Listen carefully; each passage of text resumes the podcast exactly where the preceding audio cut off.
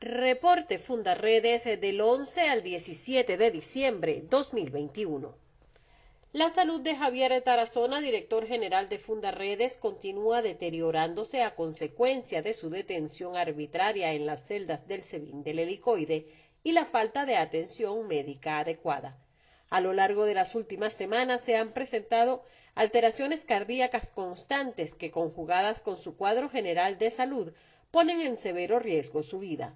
Su madre, familiares más allegados, sus abogados y el equipo de activistas de la organización exigen a las autoridades venezolanas la inmediata liberación del defensor de los derechos humanos, quien junto con dos de sus activistas enfrentan un juicio injusto. El cabecilla de las disidencias de las FARC, Iván Márquez, permanece resguardado luego de que dos de sus lugartenientes fuesen asesinados en la franja fronteriza colombo-venezolana correspondiente al estado Apure durante este mes de diciembre sobre el paradero del cabecilla de la llamada Nueva Marquetalia de las FARC. No hay información precisa, aunque algunas fuentes sostienen que permanece en Venezuela moviéndose de forma permanente y valiéndose de sus contactos con los carteles internacionales para tejer alianzas. Otras informaciones apuntan a que con la ayuda del gobierno venezolano y esos mismos carteles habría logrado huir a Cuba. Fundarredes presentó su informe Curva de la Violencia correspondiente al mes de noviembre, el cual demuestra que la cultura de la muerte se arraiga en los territorios fronterizos y se extiende a varias entidades de Venezuela, donde las bandas criminales aplican técnicas y tácticas de la guerrilla colombiana que se ha convertido en la gran escuela para las bandas delincuenciales con alto poder de fuego en el país.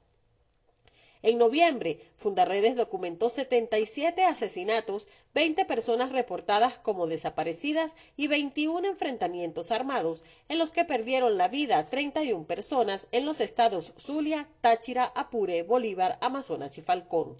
Estas cifras representan un incremento de 28% con relación al mes anterior en el caso de los asesinatos, 26% en relación a las desapariciones y secuestros y un 31% en lo que corresponde a los enfrentamientos armados.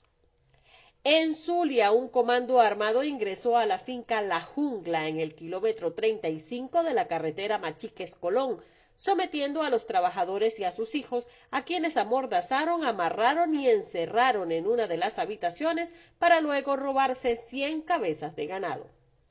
Bandas delictivas que operan en Ciudad Ojeda serían las responsables del secuestro del empresario Caldón Nabú, quien fue raptado por hombres armados cuando llegaba a su casa y posteriormente rescatado por el Comando Antiextorsión y Secuestros, CONAS, en lo que constituiría el sexto secuestro de 2021 en esta entidad. Tras enfrentarse a una comisión del CICPC, murió un sujeto que estaba siendo acusado de asesinar al hermano de la ex candidata a alcaldesa de Cañada de Urdaneta en el estado Zulia. En Apure se ha desatado una guerra sin cuartel para adueñarse de las tres grandes rutas de narcotráfico en Venezuela, que son apetecidas hasta por los capos de los cárteles internacionales. Esta sería una de las razones para que en menos de 48 horas fuesen asesinados dos de los cabecillas más conocidos de las disidencias de las FARC, alias El Paisa y alias Romaña, a principios de diciembre. En Delta Amacuro, los piratas de los afluentes del Orinoco continúan al acecho en canoas y con remos por falta de gasolina. Sin embargo, ello no les impide atracar a las embarcaciones que surcan la red fluvial de la zona, robarles sus pertenencias bajo amenazas con arma de fuego y luego revenderlas en el mercado local, ante la total inacción de las autoridades. Muchos de estos viajeros son indígenas que huyen de la emergencia humanitaria compleja que vive Venezuela y en especial del abandono total en que se encuentran los territorios ancestrales. La migración indígena se ha incrementado de forma significativa tras los resultados electorales del pasado 21 de noviembre. La ruta parte desde los Caños de la Selva en los municipios Antonio Díaz y Pedernales con rumbo hacia tierra firme de Barrancas del Orinoco y Tucupita, un recorrido que puede durar hasta una semana. En Guárico, las mafias del narcotráfico parecen haber establecido una ruta desde la frontera hacia el centro de Venezuela a través de esta entidad, donde en la última semana al menos 16 personas fueron detenidas, algunas portando arma de fuego y vinculadas al tráfico de drogas. Las autoridades reportan la incautación de 42 kilos de estupefacientes durante el mismo periodo. En Táchira, del lado colombiano de la frontera, se han registrado varios ataques con explosivos, uno de ellos en el Aeropuerto Internacional Camilo Daza de la ciudad de Cúcuta, que dejó al menos tres fallecidos, y otro en la línea limítrofe entre Venezuela y Colombia, entre el Escobal y Ureña, muy cerca del puente internacional Francisco de Paula Santander, en el que fallecieron dos menores de edad al explotar una granada. Al interior del estado Táchira se registraron dos sicariatos cometidos en diferentes municipios. Asimismo, se revela un alarmante incremento de desapariciones de jóvenes de ambos sexos a ambos lados de la franja fronteriza. En Bolívar, un hombre y una mujer fueron detenidos en Puerto Ordaz tras hallárseles varias cajas de municiones de armamento de guerra y dos armas de fuego.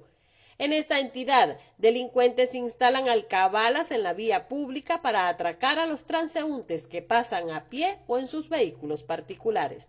La situación ha sido reportada ante las autoridades en reiteradas oportunidades, sin que hasta ahora se hayan tomado acciones al respecto.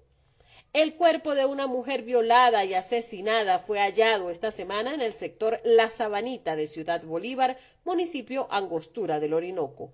Durante el 2021, un total de 155 mujeres, niñas y adolescentes han sido víctimas de violencia sexual en el estado Bolívar, lo que supone un aumento de 15% de este tipo de violencia en comparación con el año anterior, de acuerdo con el balance preliminar presentado por el Observatorio Guayanese de Violencia de Género.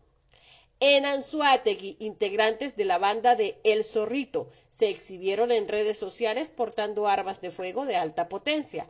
Los antisociales se dedican al robo, la extorsión y la venta de estupefacientes. En el tramo vial que comunica a Puerto Ordaz con el Tigre, actúan varias bandas de piratas de carretera que detienen a los vehículos y despojan a sus tripulantes de todas sus pertenencias bajo amenaza de muerte. También en Anzuategui, en un presunto enfrentamiento que califica bajo los criterios de ejecución extrajudicial y en el que actuaron funcionarios del 6CPC, perdió la vida un joven de 22 años en Cantaura, municipio Freites del estado Anzuategui. Dos hombres y una mujer fueron asesinados por sicarios en hechos ocurridos en tres diferentes sectores de la entidad, sacudida por una creciente ola de violencia. Comparte. Ayudemos a vencer la censura en Venezuela. Consulta esta y otras informaciones en nuestro portal www.fundaredes.org.